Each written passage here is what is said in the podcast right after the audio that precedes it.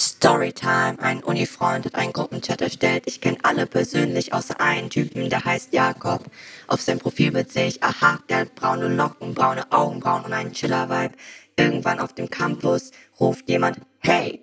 Ich sehe, er winkt mir, es ist Jakob und ich sag, hey. Und wir gehen aufeinander zu. Ich sag, du bist Jakob oder er sagt, Nein, ich bin Sascha. Ich wollte fragen, ob du an einem Job interessiert bist. Ich sag, oh sorry, hab dich verwechselt. Er fragt, wer ist denn dieser Jakob? Ich sag, weiß ich nicht, hab den noch nie gesehen.